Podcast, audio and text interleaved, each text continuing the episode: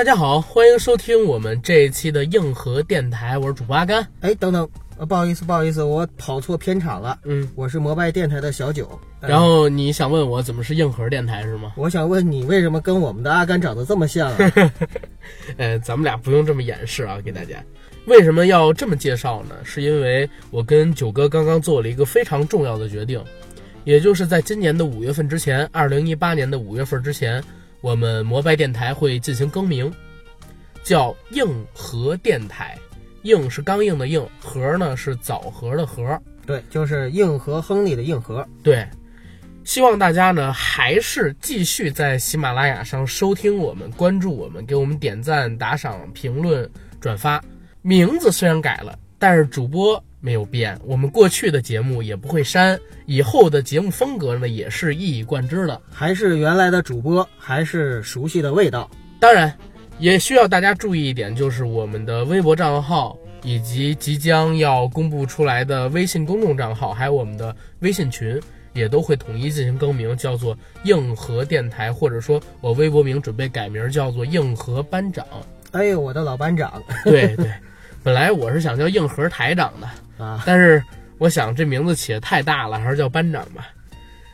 为什么要进行更名呢？实际上也是我跟九哥觉得最近吧，我跟九哥越来越感觉到我们很危险，对吧？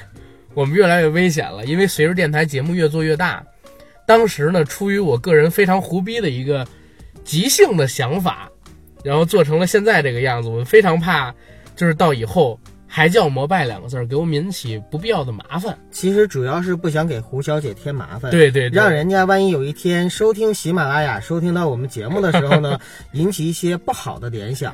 对，嗯，当然也是因为叫膜拜这个名字，导致我的这个微博自媒体啊，嗯，始终认证不成功，啊，太胡逼了！当时这名字起的，确确实得，其实我们那个注册公众号的时候，好像也是不成功。然后后来呢，呃，也是朋友说哈，就是摩拜不就是腾讯的吗？对，所以我们还是尽量早改名儿，早踏实。啊，以后呢，都是以硬核电台这个名字来和大家进行沟通了。大家哪怕再喜欢“摩拜”这两个字，未来呢跟我们的关系也都不太大了。但是它一直是一个美好的记忆，存在我们自己的脑海里，对吧？嗯，深深的脑海里。我觉得这事儿应该怪我，九哥。呃，不怪你阿甘，嗯因为你也没有经验，我也没有经验。嗯，另外呢，其实我觉得没想到。对，我觉得这也是一个很好的经历。对呃，就是以后不管怎么样，我们在路上走的时候，看到摩拜单车的时候，我们还是会，呃，由衷的产生出一种亲切感。对嗯，反正言归正传，我们在五月份之前一定会进行更名的。嗯，在五月份之前呢，我们所有的节目里，我都不会再提摩拜，或者说提到摩拜电台四个字儿了。嗯，尽量呢给我们的听友去宣传“硬核”这两个字儿，或者“硬核电台”这四个字儿，让大家尽快的接受。我们新的节目 logo 还有新的节目广告词也正在酝酿当中，希望大家敬请期待，好吧？好，那进我们的广告嗯，这是我们硬核电台的第一期节目的第一个广告。我们的节目《硬核电台》已经在喜马拉雅播客平台独家播出，欢迎大家收听、订阅、点赞、打赏、转发我们，也欢迎在微博平台搜索“硬核班长”关注我们、转发我们，也欢迎加我们微信群管理员 Jacky L Y G T 的个人微信，让他拉你进群，和我们一起聊天打屁。好，广告做完，让我们进今天正式的节目。哎，九哥，咱们俩刚才好像没说今天要做什么节目啊？现在不就说了吗？对，既然是硬核电台嘛，嗯我们又是一个影视频道的节目，嗯，我们就来聊一期跟电影没什么关系的。没错。硬核俩字儿其实就是上手比较难，比较火爆刺激。咱们聊一点火爆刺激的。啊，hardcore。我们这期跟大家聊一个有关于吃的话题。嗯，我们绝对不会承认说是因为《舌尖上的中国》。对，实际上也是因为舌尖上的中国，嗯我们没什么不能承认的。最近呢，《舌尖上的中国》好像被讨论的很热烈，第三季的口碑崩坏，让大家把这个差评刷的是满天下都是。是的，所以我们也不能免俗，跟大家来聊一聊我们对于这一款中国的现象级纪录片儿有一个什么样的看法。当然，我们聊的跟专业没关系，我们就想聊聊里边的美食跟自己喜欢的片段。而且很多键盘侠，你也别紧张，我们真的不是为了这期就专门聊《舌尖上的中国》，嗯呃，也不是说专业的眼光去评价或批评一个纪录片儿嗯，啊，我们就是简单的聊一聊而已。你为什么要提前说这么一句话呢？因为我知道可能会有人讨论说我们聊的不专业哎呀，啊。我虽然说吃的对我虽然说看纪录片不专业，但是我吃吃了三十多年了，我不专业吗？九哥吃过的米比你吃过的米还多，你知道吗？那可真未必。那九哥吃过的米比你吃过的屎要多，这个是一定的。这个是一定的吧？我觉得肯定是这样的。啊，有听友说我们听我们的节目感觉像吃了狗屎一样，这个我特别纳闷儿啊。以前网络上不有句话吗？你永远不知道电脑屏幕对面那根线对面做的是什么啊？做的是啊，但但是我觉得有一点特别好，嗯你不管他是恨咱们还是爱咱们，嗯点开咱们节目给咱们评论，就是给咱们增加活跃度，嗯给咱们增加喜马拉雅评分啊，嗯对不对？反正现在所有的专辑都有评分，我们每期节目都在七十分以上。嗯，基本上我看了看，最近一个月没有出喜马拉雅影视频道的前二名吧。这个是跟键盘侠们给我们提供的评论数脱不开关系的。哎，也不能这么说啊。嗯我们广大听友大部分还是我们的好朋友。对对对，那当然，我就是说键盘侠在这方面起的力度很大，因为每期节目他们写个十几二十条评论啊，反正不管是怎么样吧，您收听我们的节目，您正在收听我们的节目，我们都是感谢您的。对。嗯，行了，咱也别聊这么多废话了，再聊的话真的就聊饿了。好啊，聊《舌尖上的中国》，九个《舌尖上的中国》你看了吗？第三季？第三季没看，第一季、第二季都看了。哦，好吧，那你先来聊聊对一二季的感受呗。看第一季的感受，有一种很惊艳的感觉。在第一季的时候，印象比较远了哈，嗯，就是挖笋那一季吧，挖笋，啊、挖笋那一集，给我的感觉是我看的不是一个纪录片，或者说我看的不是一个关于美食的纪录片，嗯，而是一个文化纪录对，很像是一个文化纪录片。对，它讲述的其实是中国这些美食背后的一些文化的故事。嗯呃，同时呢，也讲到了很多制作美食的这些我们普通的老百姓、普通的人家，他们对待食材、祖先的遗产这样的一个传承的态度，很惊艳我。第二季呢，其实是我跟我媳妇儿在 Pad 上看的，当时呢是一起看的。在看的时候呢，几乎是每看一集，呃，我们都要再下一次馆子，啊，或者是每看一集之后，对，比如说有的时候晚上都已经九十点钟了，老公，啊，他一叫我就知道吃啥，然后要么就点个外卖啊，要么就自己下下个厨啊，就总之真的是让我们长胖了不少。这种感觉，我记得我在看《请回答一九八八》的时候也曾经有过，就是我们那个看他们吃方便面，那个时候对泡面的对看的时候对泡面的那个就是消费量绝对是有一个特别迅猛的增长。嗯，对，我觉得这就是一个好作品对你的一个影响，它真的能够刺激到你的感官和生理上面的一些本能的反应。啊，明白。我看《舌尖上的中国》第一季，当时比较特殊，嗯，我不是在电视上看的，也不是自己用手机看的，哟，那是什么渠道？我是在我们班的投影仪上看的。你们班的，对，因为当时我应该是上毛概课呢。就是还没毕业呢。啊，对对对，嗯《舌尖上中国一》的时候我没有毕业呀，啊，还真哦，我当时还在读大学。嗯。当时我们毛概的老师应该是课间休息的时候，因为两节连在一起的课嘛，课间休息的时候给我们放了一小段《舌尖上的中国》，他本身是四川人，放了一段当时《舌尖上中国一》里讲成都还是重庆啊，嗯。那个辣椒城还是辣椒摊儿上边那些东西，包括怎么做油泼辣子，里边有一个镜头，我当时记得特别清楚，一堆红汪汪的这个辣椒面儿。嗯演的特别细碎的这一种大锅，烧的非常热的油，已经冒着浓浓滚烟。这勺油对着这个辣椒末使劲的一倒，一泼，对，一泼应该叫泼。这个油落到这个辣椒面上之后，辣椒面迅速呲啦，然后还是慢镜头的那种，，对，慢放，特别爽，就像你在 B 站上看那些就是强迫症会看的那种视频一样。对，让你有一种颅内高潮的感觉。你在看到这个油碰到辣椒面儿之后，辣椒面迅速的可能说是被油给烧热，然后跟油混到一起，整个油就变成红汪汪的。嗯我之前是不知道原来辣椒油是这么做的嗯啊、因为我之前一直是以为就是拿辣椒跟油一起熬，就是炸出来对？我从来不知道是需要泼油的，嗯是通过它我才知道是这么一回事儿。后面呢，他又展示了几种那种特别粗的辣椒的小段儿，已经被炸得很干透的那种，可以直接放在嘴里嚼的那种零食。嗯嗯想起来了，想起来了。，对，我不知道那个东西叫什么。我们老师呢，回头又给我们带了一些过来尝一尝。那个时候他在干代购，你知道吗？真的真的，我我们老师她老公常年往日本出差，嗯后来给我们那天播的这个《舌尖上的中国》之后，她说她老公往日本去会带这个出去卖。这是《舌尖上的中国一》，我那个时候应该有智能手机了，嗯，但是用的好像是 HTC 一个很破的机子，也不太好放那个对，不太好放，所以说那个时候视频网站可能也不像现在这么发达很发达。啊，手机的视频一几年了，那都是手机的视频网站。对呀、那你那我就不，你就把这段剪。不不不，不用剪。但是我告诉你，当时有一个什么问题？嗯，我们学校的 WiFi 不好。很有问题，对它不好。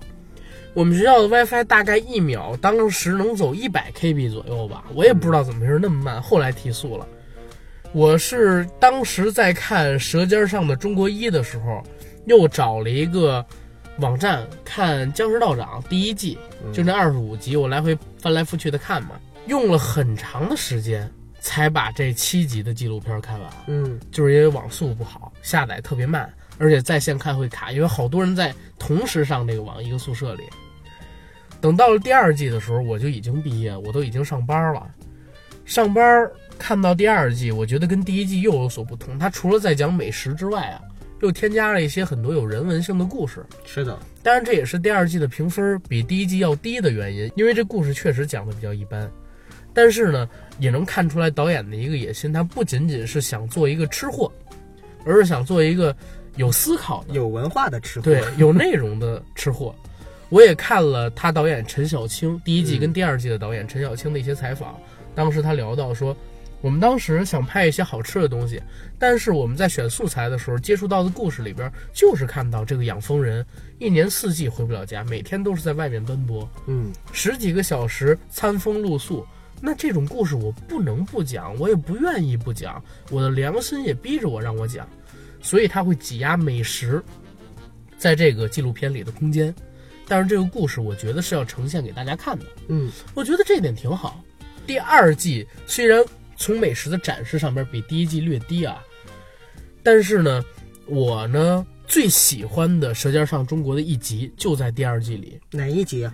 我忘了是第二季的第三集还是第四集。那一集其实是讲到了扬州菜大烫干丝、葵花大斩肉，还有本帮菜里边的扣三丝跟三套鸭嗯，这几个菜。那一集我为什么喜欢？我感觉真的是把我想象中的那种扬州它的风骨给展现出来了。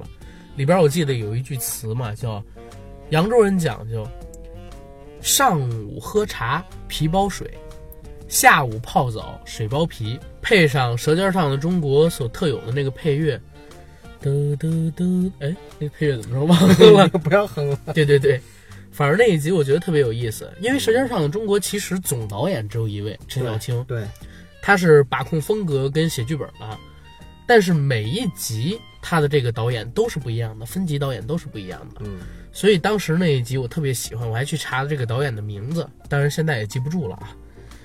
这是我对一二季的一个看法。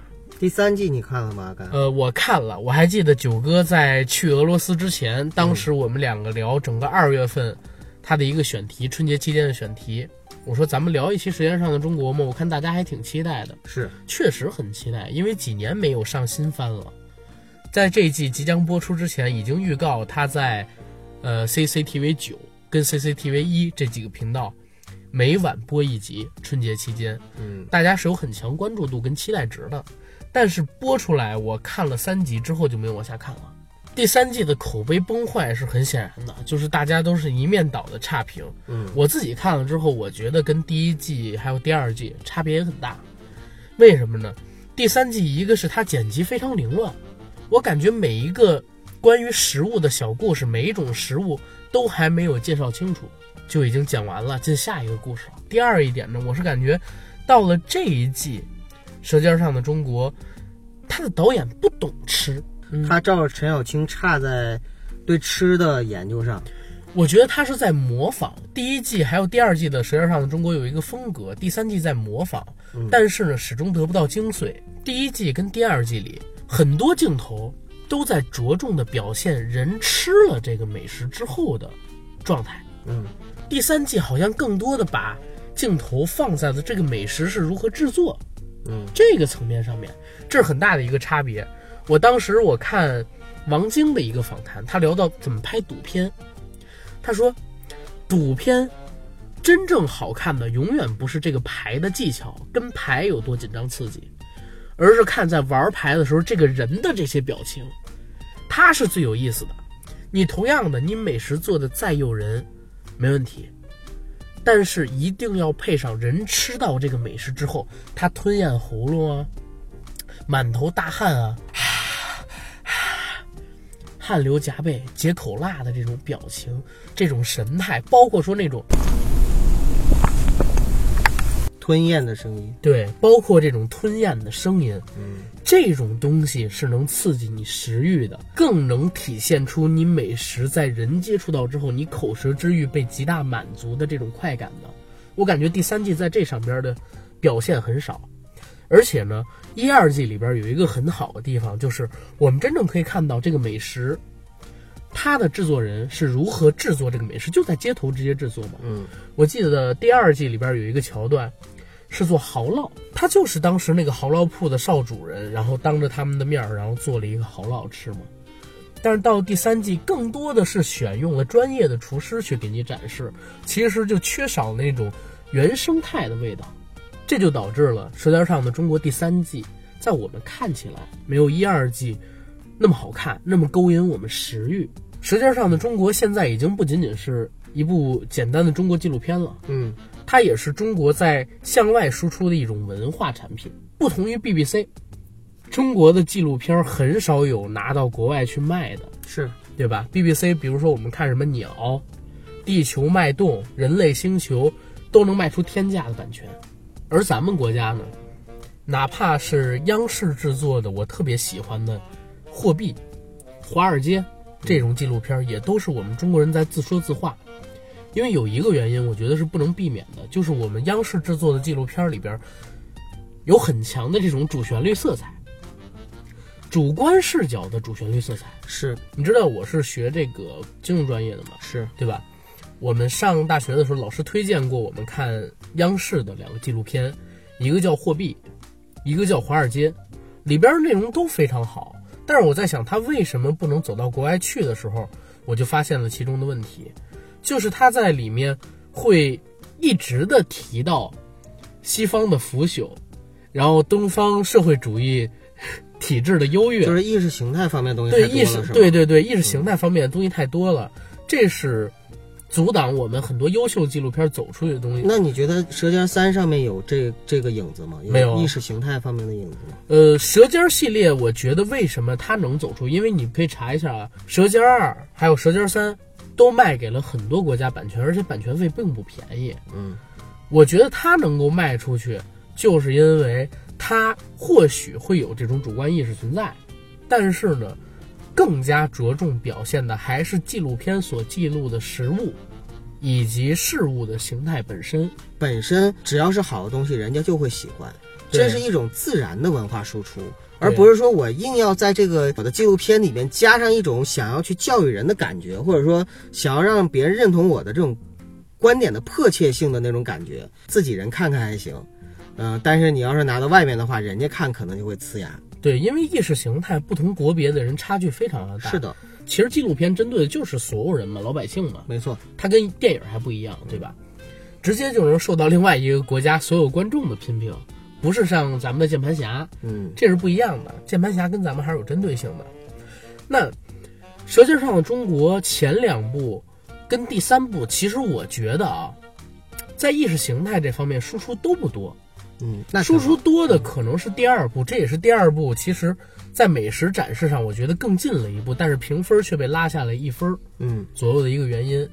第一部绝对是更专注于美食的是的，啊，第二部讲一些故事，到了第三部，就是我刚才说到问题。首先，剪辑是错乱的；嗯第二，故事每一个小食物的故事完整性都是不完整的。嗯，甚至是不真实的。对。嗯，第三就是我要说的嘛，演示是不真实的，对，就是脱离开原始生活的。然后第四一点，我觉得《舌尖上的中国》第三季口碑崩坏，还有一个原因就是他的总导演换了。嗯这一块儿我特别想着重的聊聊第一、二季的导演陈小青，第三季的导演他既然已经拍成这样了，我就不聊了，我只能说他不懂吃，嗯懂吃的人肯定不会这么拍。为什么我想聊陈小青呢？最近我在看窦文涛和优酷合作的这个圆桌派，对，他做了很多期的嘉宾，其中呢有两期吧，一期叫《如何成为饭局达人》，还有一期叫做《会点菜教你学会吃》。这两期是他来主聊的，聊的特别有水平。有水平体现在哪儿？我发现他真的是一个美食家。嗯比如说举一个例子，他说，以前看蔡澜老师，蔡澜老师大家可以查一下啊，是的，算是中国最有名的美食家了。对，啊，说以前看蔡澜老师的文章，蔡澜老师描写人跟食物最亲切的关系，人最满足的那一个时刻的时候，绝对不是讲看到这个食物或者尝到这个食物的时候，而是讲人在吞咽的时候，是人与食物达到最和谐、最高潮的时候。他是直接引用了蔡澜老师书里的一段话，啊，那你你还记得吗？呃，我不记得具体的文字啊，因为我没稿子，我只是靠记忆跟你来说嘛，是我可能记不清楚，但是大体的意思我可以给你说出来。嗯他举了一个例子，说蔡澜书里有这么一段：一块鲜嫩爽滑的鱼肉，划过你粗糙的舌苔，被你的牙齿咀嚼后，散发出甘甜和咸香的味道。吞咽，啊顺着你的食道，滚入了你的胃里，在你的胃里散发出更大的热量。他是直接举了这么一段话，然后当时我就听得流口水，你知道吧嗯我现？在听都有点流口水，对太画面感了。然后当时我就在想，这是真的，嗯就是在吞咽的那一刹那，快感是最强的。因为你在吞咽的时候，首先你的生理上是满足的，而且你有被充实了的感觉，就像女生在被做爱一样，对吧？快感是一样的在什么？做爱一样，快感是一样的，被充实的感觉嘛，对不对？同时呢，你在吞咽的时候，味道已经在你的口腔里了，就是说你又能够尝到味道，你吞咽的感觉又感觉生理上被满足了就，是那种饱腹感。对，所以在那一个时刻，你是最满足、最高潮的。比如说，我现在在吃一碗炸酱面，嗯是吧？鲜红的肉丁儿，配上已经拌了糖的这种黄酱，已经炒熟了的黄酱，均匀的裹在每一根面条上。我把这面条，我不是故意吧唧嘴啊，我直接表示，所有的味道，这个肉的鲜，这个肉的香，这个酱的咸，嗯。这个酱它沉淀出来的味道，以及这个面粉它本身的麦香味儿，滚在你的整个口腔里，然后顺着你的食道下去，这个感觉就是当时我听到他讲这段话的时候，一下涌现出来的。瞬间，哇，我的大脑就充满各种各样的画面，然后我也在分泌多巴胺，你明白吗？哎呦，这个这个东西真是太神奇了。他能说出这句话，我觉得，哎，您是真懂吃，所以我才有刚才那个观点。为什么在第一季跟第二季大家觉得拍的真好？嗯，是他除了食材本身上啊，还表现了食客在吃这个东西的时候那些吞咽的声音，那些满头大汗去擦去你吃掉辣椒的那种辣的那种快感。嗯这个是第三季里边很少出现的东西。画虎不成反类犬，其实说的就是这种。然后陈小青呢还提到很多东西，就比如说怎么点菜，嗯怎么吃菜，提到了一个概念。他说：“OK，现在全中国有这么多的馆子，但是真正好吃的馆子，我认为不多。每个餐厅都有一到两道菜，特别是价钱不高，用来勾住回头客的。他当时举到他常去的一家菜馆，没说名字啊，嗯那个菜馆里呢有一个红烧狮子头，不是熟客的人根本就不会点，但是你点完了以后，狮子头给你放过来，十八块钱一个，拳头这么大小，其实是很良心的价格了。嗯，这个狮子头你在尝下去的那一刻，太好吃了。高晓松说自己在吃日本的一道汤的时候，有一个美叫丢了，对吧？叫丢了。他说他在当时吃这个狮子头的时候就有类似的感觉，所以每次都吃。但是这种菜服务员是不可能直接就告诉你的，为什么？因为它价钱很便宜，想靠这个挣钱是不太可能的。它只是用来打门面、勾住回头客的。能聊出这种东西来的，我觉得一是吃货，二他已经从吃货晋升到美食家这么一个选择了。嗯，里边聊到了各种各样的东西，关于吃的文化，而且他还提出两点，说现在的中国很奇怪，好像有人在操纵着这个每年饮食流行的这么一个文化，为什么这么说呢？是这个样子。他说最近几年几乎每一年都会有一个单品在中国爆热开来，比如说前些年是煲仔饭，嗯，然后煲仔饭开的满大街都是，直到煲仔饭被做烂了。一六年是重庆小面，也是开到满大街都是，之后重庆小面就彻底做烂了。这个其实你最有感受，因为咱们俩那期在聊重庆美食的时候，我跟你说我女朋友家楼下嗯，那家重庆小面，你说那根本就不正宗，对吧？是有提到，对，一六年重庆小面被做烂了，之后他说一七年潮汕牛丸嗯，又被炒起来了，也是在满大街变得特别火爆，而且一个切肉师傅的工资能开到三万多块，比他自己的工资还高。其实这也可以说啊，就是他为什么会离开央视，啊确实啊对他他是已经从央视离职了，对，所以第三季才换导演嘛。所以以后我们也可能就看不到真正尘世的《舌尖上的中国》再出新的作品了，呃，反正《舌尖上的中国》第三季之后，我觉得应该是凉了。凉凉了。对，但是呢，他跟自己的团队是整体离职的，嗯所以以后还会有其他的作品出来。啊，那还好，那还好，对但只不过就是不跟央视合作了。那还很期待。嗯，对，这儿也跟大家吐槽一点啊，就是央视的一个薪资待遇。我们前两天也能看到一个新闻，哦，对，康辉，康辉啊，对，现在新闻联播的主播还主持了最近两届的春晚，对，直到现在，康辉大哥还是在北京租房子住，嗯。因为央视给开的工资很低，这也符合我们的一贯了解啊，央视确实工资非常低，是的，否则像李咏啊、崔永元这种也不会离开央视。嗯，其实央视给这些主持人能够提供的绝对不是薪资待遇，嗯对而是一个更好的平台。但是在进入了这个二零一零年之后，或者说进入新千年的这十几年之后啊，央视作为传统的老大哥的这种平台效应啊，在逐渐的减低。是的，我还记得我小的时候，央视的主持人出来绝对都是高人一等的，嗯，对吧？李咏啊、朱军啊，绝对不会和地方台的主持人站在一条起跑线上，或者说，如果办一个大型活动，他们都是站在主咖位。嗯，但是你可以看，现在已经在央视，当年啊，当年在央视混得非常有名堂的撒贝宁，嗯，现在去参加湖南卫视的节目，都是以副咖的身份，围绕着何炅或者汪涵这样的人出现的。是。那因为现在各家卫视已经都起来了，，对以前是一家独大、一枝独秀，现在呢是百花齐放、对，百家争鸣，我觉得这挺好。而且现在央视还是在拿着自己老大哥的这个劲儿，嗯不愿意放下身段。前年吧，还是大前年，当时央视出过一个节目叫《了不起的挑战》。嗯我觉得那个节目的第一集特别有意思，就是 Yes or No 的选择。嗯当时是请了沙溢、岳云鹏、撒贝宁、阮经天、华少他们几个 MC 去做常驻主持人。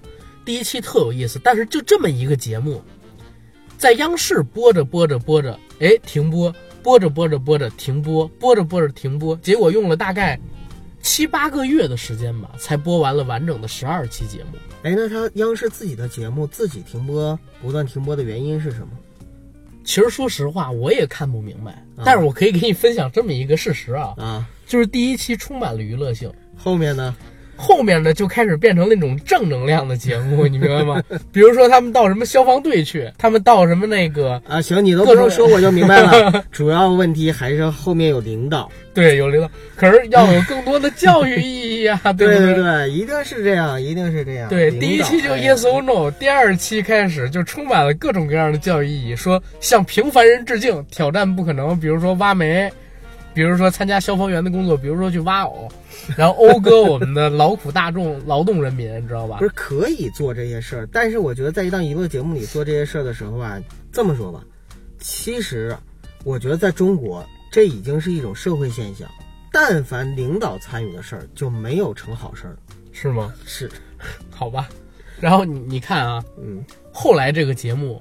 还没有第二季了，就播了一季，第二季就再也没有了。其实收视率不低，导致了一个状况。九哥，我现在问你啊，就是央视的综艺节目，你想起名字来了，你说几个？正大综艺，呃，现在在播的啊，在播的呀啊。哎，正大综艺好像还在播啊啊，在 对正大综艺也在播啊，但是真的我想不起来什么什么，我想到的可能特别有时代感啊，什么综艺大观啊，正大综艺啊，曲苑杂谈啊，曲苑杂谈，对吧？然后再后来就是什么那个幸运五十，我你怎么知道我要说？我小时候也看这个幸运五十二，还有呃非常六加一，那个老毕主持那叫什么来着？星光大道，对星光大道，嗯，实话实说也停播了，对对对吧？实话实说算综艺节目，实话实说真的算是综艺节目，也算哈。对，就杂谈类的。你看过央视的那个内部春晚吗？之前我提过的，里边说到过，就是小崔当时在开第一期实话实说节目的时候，真的是万人空巷。嗯，然后也提到了星光大道在出第一季的时候，当时捧出了像阿宝这样的明星，绝对是现象级的综艺。对，但是现在。他就是占着央视这个平台覆盖到全国都能看见的这么一个优势，能有个零点八或者百一左右的收视率破一，但是影响力真的差太多了。只有我妈他们这个年代的人现在才看星光大道，包括春晚，其实现在也已经是在越来越成成熟的年轻一代心中的地位是直线下降。对，我不说嘛？我说金花，我们就是吐槽春晚，嗯。当时呢，我妈跟我正在坐在一起看春晚。我说：“妈，我们要吐槽春晚。”我妈说：“你们是不是有病啊？” 我说：“不是，不是，这春晚没什么意思，没意思也是春晚啊。”然后金花他们人就笑，你知道吗？我靠，其实弄得我很尴尬。因为其实春晚对很多人来说可能是情怀，但是当新一代人成长起来，已经没有这种情怀的时候，你如果还不放下身段，还不去寻求改变的话，对。就不行了。说句不好听的，那些有情怀的人都死掉了，死光光之后，你还靠什么去卖情怀？对，但是这个不是咱们要聊的话题。对，又扯。咱们再聊回吃啊，咱们再聊回吃啊。对，刚才你要说陈小青的，对，嗯，刚是陈小青，我已经说完了。啊，这就说完了。说完了，他是一个美食家，他懂吃，所以他能拍出《舌尖上的中国》。嗯，因为这一期咱们不仅仅是针对《舌尖上的中国》，对，更多是聊美食嘛，对不对？我觉得我们没聊什么美食，主要还是在聊《舌尖上的中国》。嗯，没关系，一会儿我们两个人可以一人推荐一个美食，并且聊聊跟这个美食有关的一个故事。好的，对吧？陈小青这一块我们就可以先挂到这儿了。嗯，接着说说这个《舌尖上的中国》，《舌尖上的中国》。第一季、第二季、第三季，在我看来就符合了中国古代一句谚语：“一鼓作气，再而衰，三而竭。”这次应该真的就像你说的是凉凉了，凉凉了。对，哎呀，这么好的一个中国纪录片，就因为这样的原因，变成了现在我们看到的情况，网上一面倒的谩骂，我觉得实在是太让人惋惜了。因为中国的美食这么多。绝不是两季三季就能让你挖掘完的。是的，那现在网上对于《舌尖三》这样的一遍倒的批评和谩骂，嗯，会不会也有对一二部的一个非常高的喜欢程度？所以呢，就是期待值比较高，嗯，啊，所以造成现在呢，就是因为更失望，所以呢打分更低。其实他也没有烂到那种程度。我觉得吧，你说这种原因肯定有，嗯。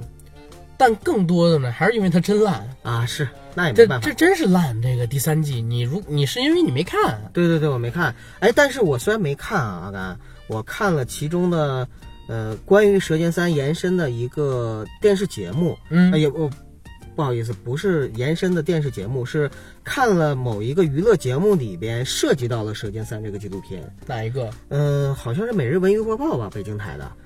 那都是夸的主流媒体。呃，对对对，是是在夸我，但是我不是在听他夸哈，在里边看到了，就是说《舌尖三》里边提到了一些实实据，就是在食材以外对对对对，就那个章丘铁锅，呃，然后说自打《舌尖三》上面章丘章丘铁锅出名之后，呃，在那个地方的铁锅真的已经卖到脱销，卖到脱销。对，但是让我动容的一点，或者说让我真正记住这个节目的一点在哪儿呢？嗯，章丘铁锅，他那个店是有老板的，对吧？对，老板把所有的锅都下架了，然后不再卖了。为什么？因为记者采访的时候呢，那个章丘铁锅的负负责人说了，说他们现在已经预定到了三年之后了，也就是说这个生产量要到三年。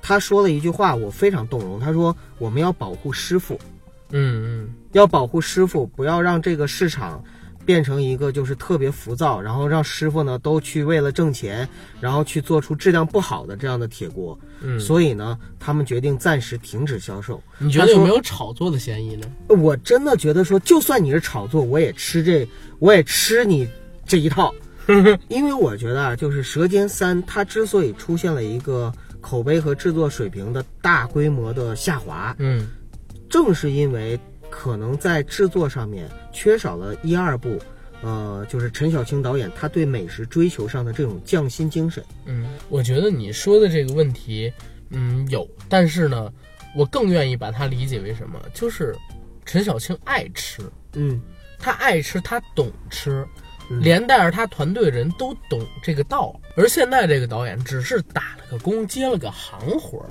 哎，你说这个行活说的特别好，嗯在我们的影视作品里边啊，包括电视剧、包括电影、包括纪录片，嗯，有很多真的就是行活。对，你你说它不好吗？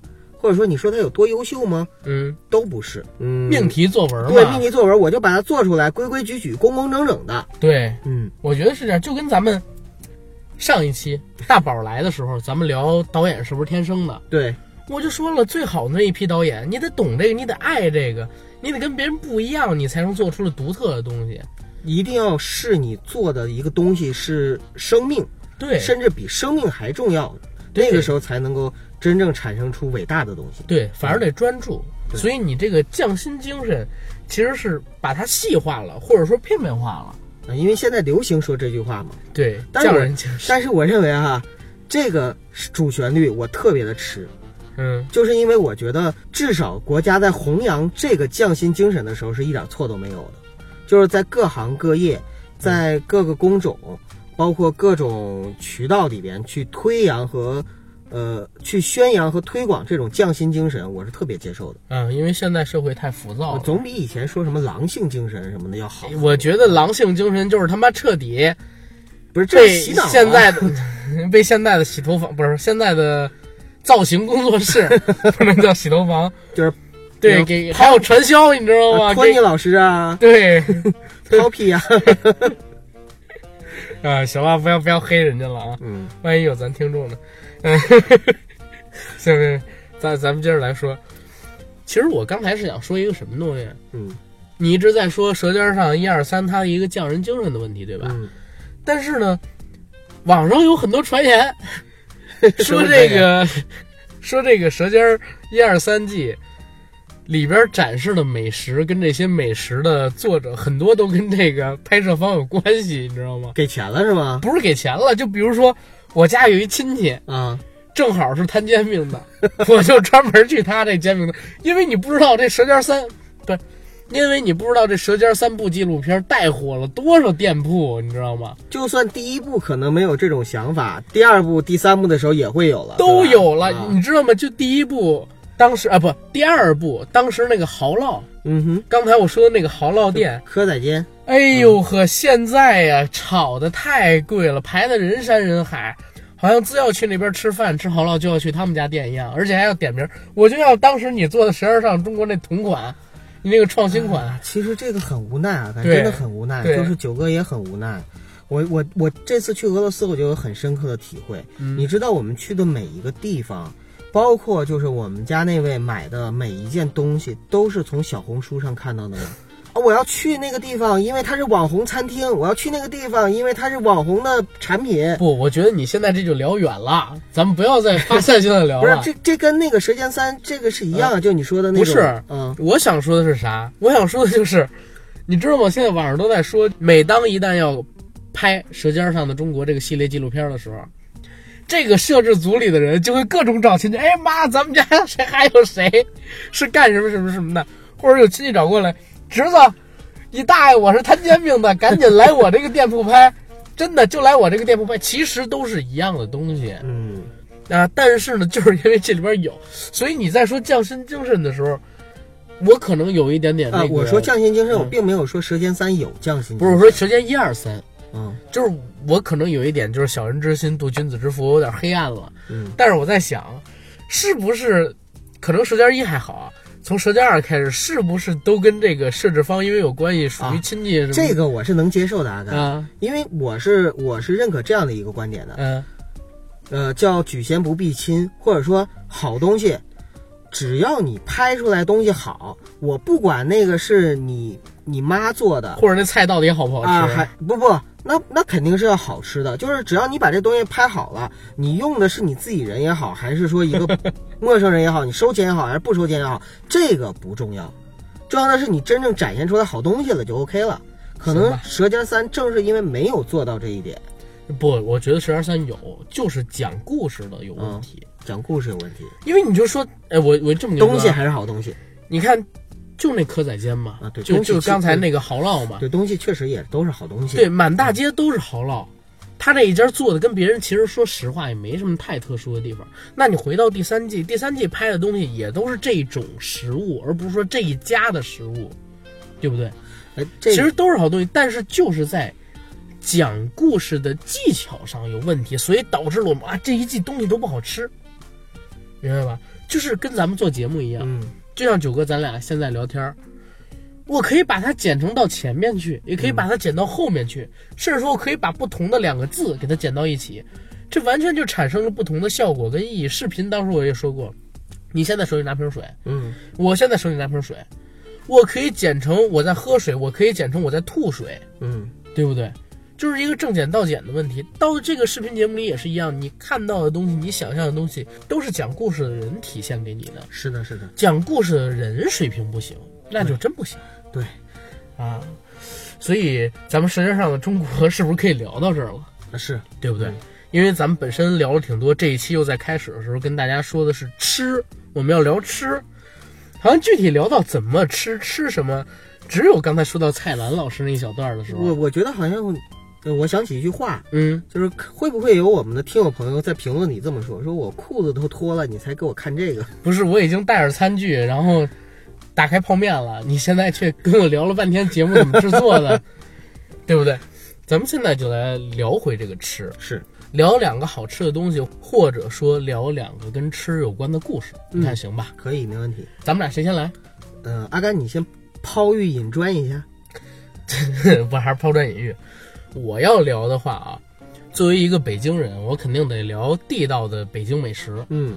就比如说咱们家常会吃的烤鸭，嗯。然后这个东西我觉得是应该要来聊一聊的，因为我们有很多的听友其实都是在全国各地嘛。我在看后台数据的时候能看到，其实咱们江浙一带的听友很多，对，还有什么上海、呃深圳、广州，包括东北那边也有很多，北京这块儿当然也是最多的嘛。感觉都是东部、啊、啊，东南部吧。东南部，对，因为西藏啊等等的地方，我但看了，只占咱们听友的万分之几，还真有啊。真有。海南跟西藏都有咱们的听友，嗯不过呢，就是西藏的听友很少，他只有万分之三。如果按现在两万个粉丝来算的话，呃，大概只有六个西藏的听友，注册地在西藏的听友啊，因为有好多人还是没注册的，明白？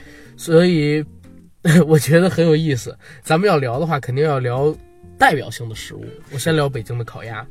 听过上一期节目有印象的听友会知道，就是跟我们一起聊艺考的大宝是从湖北来北京参加艺考的嘛？对，我跟九哥给他接了个风，接风的时候就选了一堆吃的。当时呢，他挑的就是烤鸭。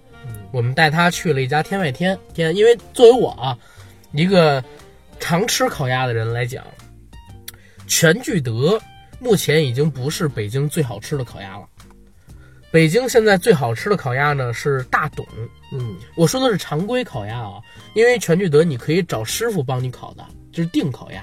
这个的话，那个味道我就就是不知道怎么样。我们老百姓自己普通对对对。普通食材的。几百块钱的这种烤鸭，现在大董应该是味道最好的，但是有点贵，我就没请大宝吃。我请他吃了一个相对而言比正常的常见儿的全聚德烤鸭要好吃的天外天的烤鸭。嗯那家店呢挺有意思的，他们家用的是焖炉，不是挂炉。嗯实际上焖炉比挂炉我来看啊，优势在于哪儿？也不能说优势，他们俩各有所长。嗯焖炉呢，更多是汁水饱满，啊，这是我自己这么看来啊。当然，大家也可以反对我，我这一块儿也不能说很权威。北京的烤鸭一定要来正经的店里吃，大家不要说在什么北京西站、南站、北站、北京站，或者说在机场附近买那种袋儿装的什么北京烤鸭，那个真的不叫北京烤鸭。你在街边二十二块钱就直接能买到，那个就是直接有一个大吊炉，下边呢烧着东西，上面那只鸭子已经给你刷了五颜六色的酱，跟调了各种各样的味儿。你在吃的时候会发现，它的皮是干瘪的。嗯怎么干瘪呢？因为它是挂明火烤炉，而且烤制的手法呀相当不讲究，上边又给了你腌料，嗯鸭子的油脂会顺着你烤的时间啊，慢慢的都流下，最后皮肤会变得很干瘪。嗯真正的北京烤鸭，在师傅给你端上来还没有片的时候，你去看它这个皮肤啊，会发现特别的饱满，鼓鼓的，所有的油脂都被锁在了皮里面，几乎没有露出来的。你必须要吃的时候才能感觉到有油在你嘴里滋出来，嗯而且它的每一个毛孔因为锁了油，会变成菱形的小方块，密密麻麻的布在这个鸭子肉上，看上去就特别的漂亮。火红的太阳刚出山那种颜色，说的流口水了，你知道吗？啊，这只鸭子给你片完了之后，拿着各自的长条盘，拌着荷叶饼，有吃法啊，嗯有变，有吃法啊，有拌着老虎酱吃的，嗯有拌着甜面酱吃的，有拌着绵白糖吃的。但是一定一定要记得啊，北京烤鸭真正的吃法绝对不能说直接拿筷子夹起这个鸭肉就往嘴里送，嗯嗯嗯因为第一，这鸭子本身除了肉味儿没有别的味道，可能会有一些果香等等，但是它是没有调味的，对，而且特别的油。你要吃的话，什么吃法正宗？一定要就着荷叶饼吃。鸭子首先蘸完酱，肉放荷叶饼上。我的吃法是配着一根黄瓜条，嗯。配着三根葱丝儿，流流还是流口水，再放上那么一小根儿，如果有的话啊，放上一小根儿哈密瓜，有的店铺会给你提供，酱一定不能蘸的少了，蘸的少了是没有味儿的。而且因为你还就了一个饼，那饼本身也是没味儿的，一定要是酱香、水果香、黄瓜香、葱香，嗯还有饼香、肉香、油香合在一起，才是正经的北京烤鸭的味儿。放好了以后，左边一折，把肉包起来，然后把下边折上去，把下边折上去，然后呢，再往左边一折，下边这个褶子就被你中间这个肉什么的给盖住了。这样的话，像女士口小嘛，她不可能一口吃完，酱跟油就不会从下边的口里滋出来，上边的口可以不封住。放到嘴里，正经的吃法一定要是一口吃完这个北京烤鸭。一口吞，对，而当然现在也有人可能说讲文明啊，尤其是女士会分几口，但是这种吃法不太好，一定要一口吃完，送到嘴里以后嚼，这个时候呢是最好的时候，你嚼破这个饼里边的这个酱跟肉，还有各种各样的蔬菜水果的香味儿就会糅合到一起。你是先吃了一个面皮饼嘛，然后饼里边有东西，像吃了一个包浆水果一样，嗯味各种味道在你嘴里边炸开了，然后它的油呢会配合着水果，所以不会变得很腻。同时呢，饼又吸了这个油跟甜面酱等等的味道，变得很鲜香。你在嘴里边咀嚼的时候，就各种不同的味型在你嘴里释放，然后吞咽着，通过你这个粗糙的舌苔，然后。透过你的食道走到你的胃里，嗯丢了，就这种感觉。我小的时候第一次吃北京烤鸭，我妈给我卷了一口，我就是这种感觉，明白。对吧？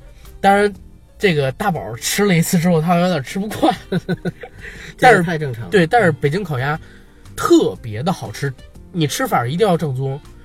我感觉大宝那天觉得不好吃，是因为他直接煎了一块鸭子肉，然后吃掉了。这个吃法是不好吃的，一定要按照我刚才这种吃法。你不配酱太腻了。当然，北京烤鸭不仅仅是这么一种吃法啊。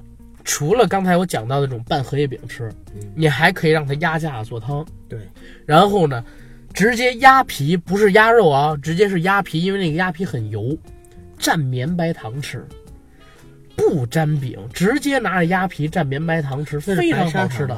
一样吧，以前都是不一样，不一样。白砂糖啊，绵白糖一般是熬水喝的那种。哦，好吧，反正就是蘸白，反正就是蘸白糖吧。对对对，蘸白糖吃，那个也是非常非常好吃的。啊，北京烤鸭吃不腻，你知道吧？你可能今天吃完，你第二天吃可能会有点烦，但是每隔一阵你就想它。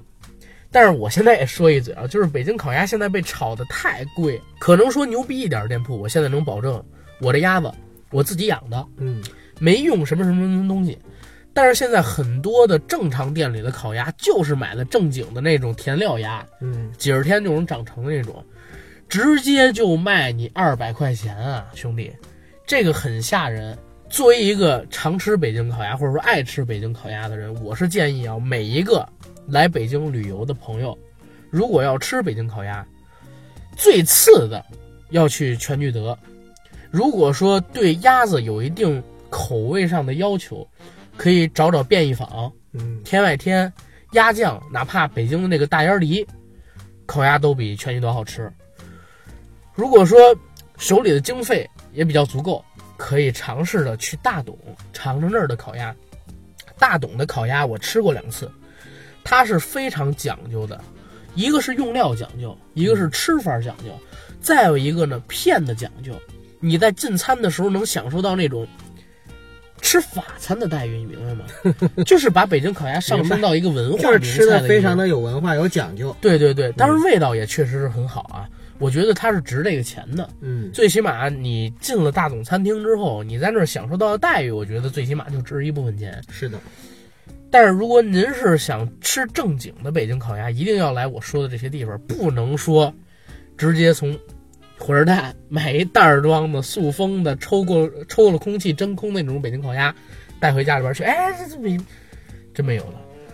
我作为一个北京人，我从来也没有吃过这种袋装的烤鸭，我也没吃过果脯，我一直没没觉得这是北京的，那叫什么特产是吧？但是这是我对北京的第一印象，因为在我很小很小的时候，我们胡同里的穆奶奶就是北京国府，当时就是他们家里边，因为他总去北京出差，然后呢坐飞机回来之后，家里边总会有各种各样的北京果脯和北京烤鸭。我觉得北京果脯几乎就没什么北京人吃过，是。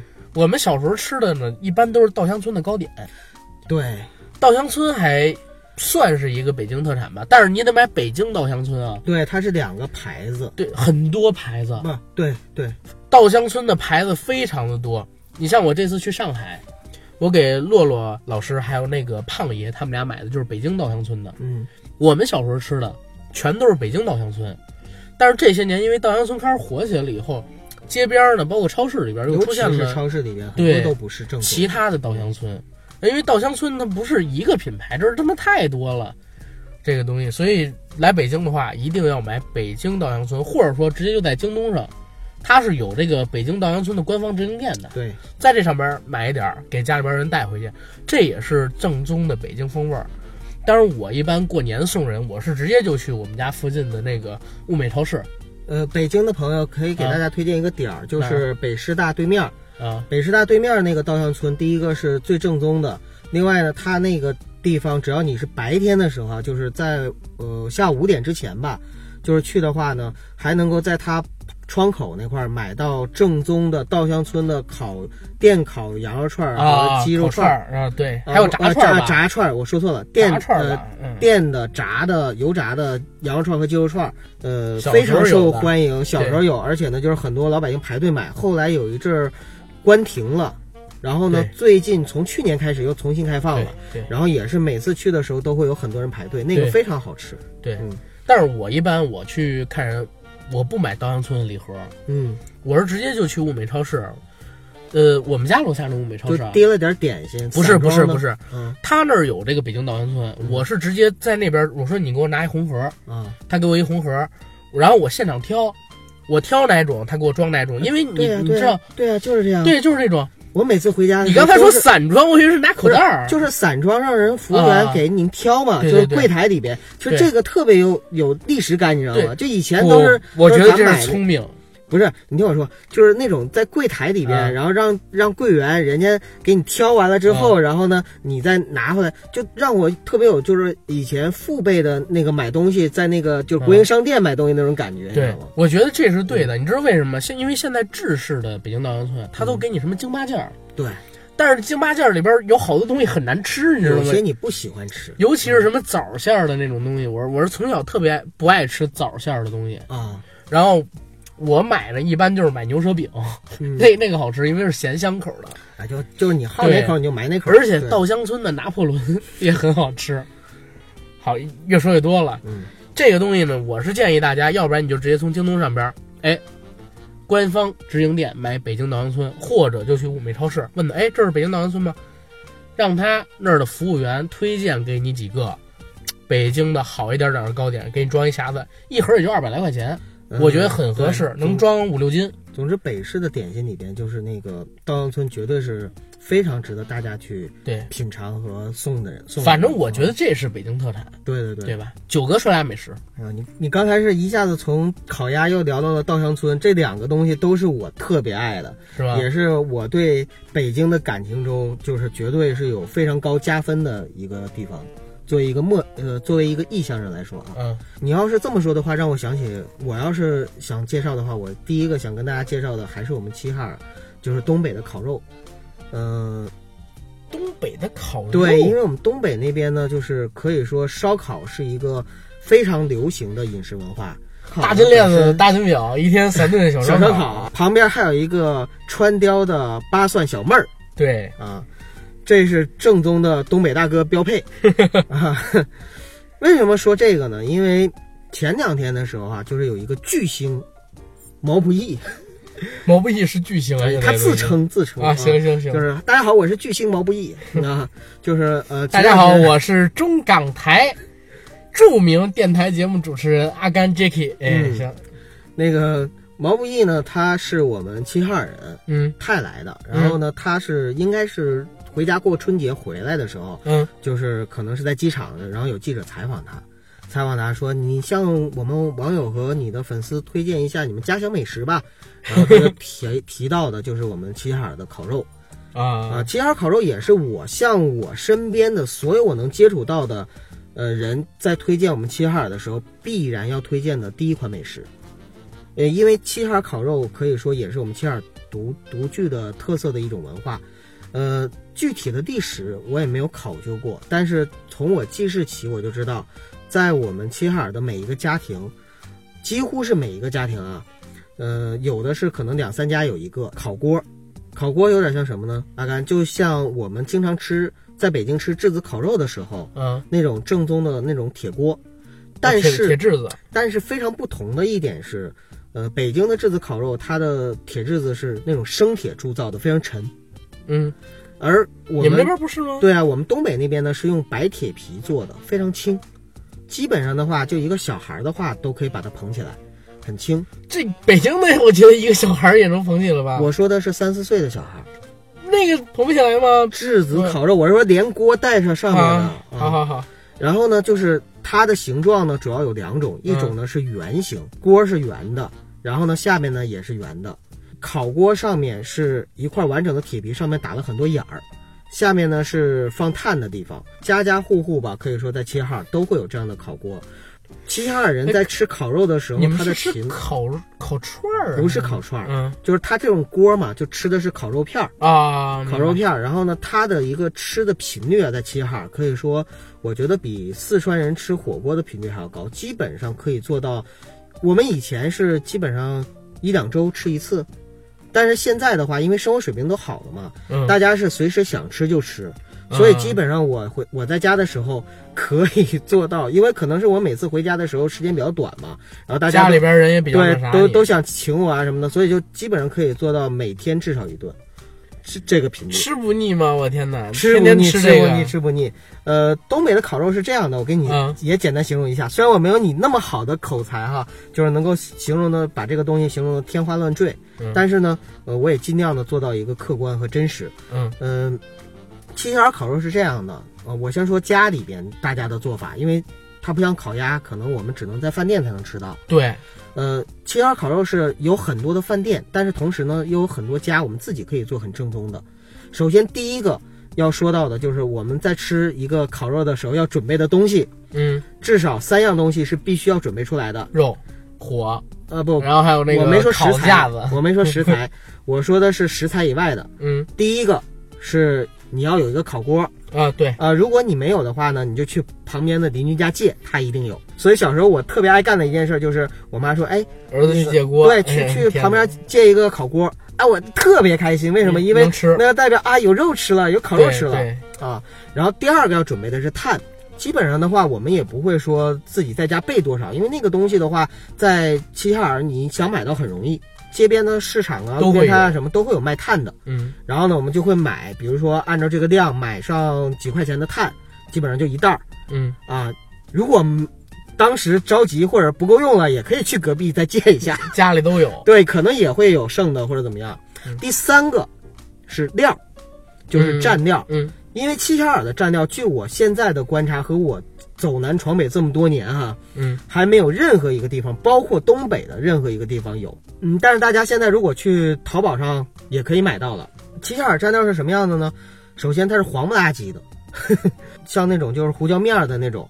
蘸料，呃，对，但是呢，它里边呢是用芝麻呀，用很多的东西炒炒出来的，炒出来的，然后呢味道呢很特别，呃，基本上呢就是说很多的东北小孩从小到大吃的烧烤的味道里边，蘸料就占了一个非常重要的一点。如果说你吃烤肉的时候没吃到没用这种蘸料的话，那可能你吃的吃的就不正宗，就不是正宗的齐齐哈尔烤肉烤肉。明白？嗯，因为你看我们像现在很多的那种嗯，像汉拿山什么的，里面不都有烤肉吗？然后呢，他们在烤肉的时候呢，汉拿他们用山是韩餐馆吗？汉拿山不是吗？不是，我觉得它配称叫韩餐馆的那，不是，我就是说啊，就像这种，嗯。那它是不是里边它烤肉的时候也会给你提供很多料，又盐呐、什么，对又各种酱啊什么的，种类很多，但是没有一样是像我们青椒烤肉那么好吃。这三样东西，当你准备齐了之后，那自然你就是要准备食材了嘛。嗯。齐齐哈尔人烤肉的时候啊，基本上真的就像我们说的，烤肉烤肉就是烤肉，嗯。就是说最主要的吃的肯定是烤肉，嗯，而且这种肉呢是牛羊肉为主。嗯呃，你爱吃牛肉就烤牛肉，爱吃羊肉就烤羊肉。然后呢，同时配一些，比如说鸡鸭鱼，现在呢流行吃海鲜，嗯配一些这些肉。那么这个肉呢，像我们最传统的牛羊肉的话呢，都是买回来之后挑最好的里脊肉啊什么的，但是得有点肥的，筋头巴脑，我们东北话叫筋头巴脑。嗯然后呢，把它放在一个大盆里，基本上买回来就切好，当然你自己刀工好，回来自己切也可以。把这些肉放到盆里之后呢，一般会配一些洋葱，或者是没有洋葱的话，大葱也可以，再加上孜然，加上各种盐呐、油啊，啊，还要一定要倒一些啤酒，这个也是一个传统的传统的吃法，有的还会打个鸡蛋，基本上喂上半个小时、一个小时。喂完了之后呢，呃，我们小的时候啊，因为那个时候小学以前还不知道细菌是什么嘛，嗯那个时候我跟我弟弟两个人还经常竞相的去吃生肉，就是说，哎，你看我也能吃，哎，这个还挺好吃，其实还真不错，真挺好吃的，就是生牛肉吃起来很香的。生牛肉是可以，但是你要生猪肉什么的，生牛肉，生牛肉。当你把它喂好了，这个料，这个就是成品了。我们就开始把炭点着，把锅烧热。一般啊，那种锅是什么样的呢？是一种大概就像小马扎那么高的嗯锅。嗯然后一般呢，我们比如说，呃，东呃齐齐哈尔人在吃饭的时候，吃烤肉的时候，最喜欢的地点是哪儿呢？胡同里，然后小区楼下，或者小区的露台上，或者是在呃外边的任何一个风小的地方，甚至是马路边儿嗯，。你们这边会有很大风吗？东北啊，我们我们齐齐哈尔、啊我们齐齐哈尔的呃，简称叫沙城，也叫老卜魁。卜魁的话，在满语里就是风沙之城的意思明白。啊、所以我们那边风很大。只要是有这么一个地方，然后呢能摆上这个东西就可以了，摆上烤锅，无论男女老幼，围一圈儿。吃的话呢，就是正常的把肉用筷子夹起来，放到那个烤锅上面，然后就呲啦呲啦呲啦烤，烤熟了之后，每个人端着一个碗，然后呢就捡起来蘸到碗里的蘸料上，然后蘸一口，蘸完了之后呢，然后放到嘴里去吃。像我们有一些小孩子的饮食习惯呢，是喜欢蘸醋。蘸醋的话呢，就是说，在这个烤肉料里边再加上一点醋，那么这个时候吃这个烤肉，不光是有这个烤肉料的这种原汁原味儿，而且还有一种酸味儿。那个感觉啊，真的也是我现在越说的话就越流口水。我们东北齐齐哈尔烤肉的这种烤肉文化呢，第一是可能是家家户户都爱吃。夏天的时候，我记得小的时候，我们齐齐哈尔呃母亲河是嫩江，就是嗯九八年发过发过洪水的。呃，嫩江呢在江边，在夏天的时候有一个非常好看的风景，嗯，就是会有很多的家长带着孩子，以前是骑着自行车，现在都是开车，然后呢跑到江边，小孩子们去玩水，大人们呢就开始支起来一个垫子，支起来一个呃帐篷，然后就开始支烤锅。有的时候呢还会在江里边捞一些蛤蜊啊什么的这些东西，然后现场就处理了。同时呢，把西瓜呀，还有这个啤酒啊，都是往那个江里一扔。等到小孩玩够了，火也起来了，大家开始去烤肉。所以呢，说到底还是为了在江边吃烤肉。而且呢，就是在齐齐哈尔有很多的饭店，大大小小的这个烤肉店、烤肉馆也是分布的特别特密集的。对，嗯所以就是，如果有去我们齐齐哈尔的朋友的话，当然我们齐齐哈尔不算是旅游城市了，也不会像北京这样有很多的人去。但如果大家真的有机会去的时候，到了齐齐哈尔，我真的建议大家一定要一尝我们齐齐哈尔烤肉的风味儿。嗯那种感觉是什么呢？就是首先我们东北这边其实牛羊肉真的做的还不错，尤其我们齐齐哈尔是离内蒙古很近嗯啊、所以它那个肉很正宗。当你把这个肉呢，就是薄薄的一片，它都是切成片，对，啊，然后把它呢就是夹起来，然后放到火上的时候，在炭火上一烤，然后立刻就能够在方圆百米之内吧，你就能闻到一股非常非常浓郁的烤肉的香味儿，伴着孜然的那种味道。首先你在吃饭之前，你就已经闻到了这种香味儿，这种香味儿就勾起了你很浓重的食欲。在这个烤锅上面，肉在熟之前，你一定要给它翻两次嘛，肉味儿就会越来越浓郁。如果你喜欢吃嫩的，你就可以在它烤的刚刚好的时候，你就夹起来，放入嘴里。如果说你喜欢吃焦一点的，你可以把它烤的稍微焦一点的时候再夹起来，然后蘸上烤肉料，那种感觉呢，就是好比说，当你第一次见到一个特别心动的女孩子的时候，我相信你一定会情不自禁的去吞咽一口口水。而当你看到了你手上你夹起来的第一片烤肉的时候，其实与你吃烤肉吞咽这个动作可能更早的一个行为，就是你会情不自禁的已经吞咽一口口水，然后你才会把烤肉放进你的嘴里。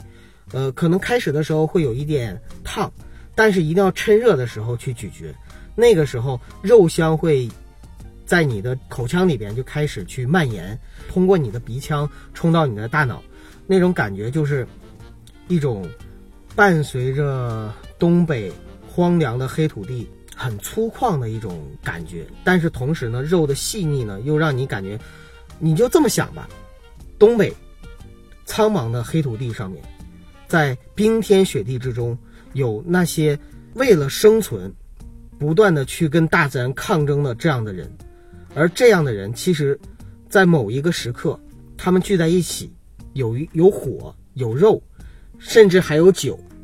我觉得对他们来说，这 就是这个世界上最幸福的一件事情。嗯所以，可能我们的美食，相对南方的美食来说呢，要粗犷，粗犷很多，对，没有那么细致。包括东北菜，大家也都知道，都是大碗大肉。我的媳妇儿就经常吐槽说：“哎呀，你们东北菜照我们湖南菜比起来的话，做法上太单一了，就是炖。”然后就是、啊对对对啊，就就是那种就是，其实我是非常认可的，因为嗯不同的地域会产生不同的东西。对，啊，但是最美好的味道一定都是家乡的味道。嗯嗯，所以其实我向大家推荐我们的东北烤肉，也是因为这也是我最爱的一个东北美食，也是只有我们齐齐哈尔才有的一个东北美食。好，OK。呃，那美食这一块儿东西，咱们先挂到这儿。因为美食这个东西，咱们不可能聊完，这是第一个。对，咱们以后可以常做。对，第二个呢，就是我们要吃的东西啊，就是光形容一个，你看我跟阿甘就形容了这么久，对吧？对，如果说我们把我们自己爱吃的东西全罗列出来的话，就已经可能会是十七八期拦不住了，何况还有很多我们听友大家喜欢的东西。我觉得咱们终于聊到了一个可以做成系列的节目，你知道吗其？实上次城市也可以的，是，但是城市我去过的比较少，你知道吗？所以啊，我们就可以把它当成是我们拓展自己生活、人生阅历的一种方式和对机会。对，但是同时，美食也确实是，其实咱们俩都是北方人嘛，嗯，呃，你是北京的，我是东北的，但是其实很多江浙一带，包括就是海南，或者说广西、广东那一带的很多的南方的美食，其实也是特别值得我们去聊的。到时候我我觉得我们也可以请嘉宾，比如说请一些呃老饕，老饕，嗯，就是饕餮的饕，明白明白。嗯请一些老饕，老吃货。请些请些真正的就是既又懂美食的这样的。请先像陈小青那样的 人。其实我们我觉得我们大竹妹妹就就很不错，大竹妹妹吗？嗯啊，就是就请一些这样的人，然后我们大家呢踏踏实实的，就是多聊一聊，让听众朋友们能够产生欲望的这样的节目。产生欲望的节目。其实生理上的欲望，我觉得最重要的两点，一个就是食欲，一个就是性欲，食色性也嘛，嗯对吧？所以说性欲这个节目呢，因为尺度的原因，对，所以我们就聊另外一个话题，就是聊食欲嘛，对吧？对，咱们也不太可能做。就是性欲这个节目，哎呀，其实我是挺想聊的，但是呢，因为种种原因，咱们做不了，那只能就是，嗯，你说的很对，九哥。对，嗯，那 OK，那咱们这一期的节目可以聊到这儿。行，我们先到这儿吧，好，谢谢大家。赶紧吃饭去。嗯。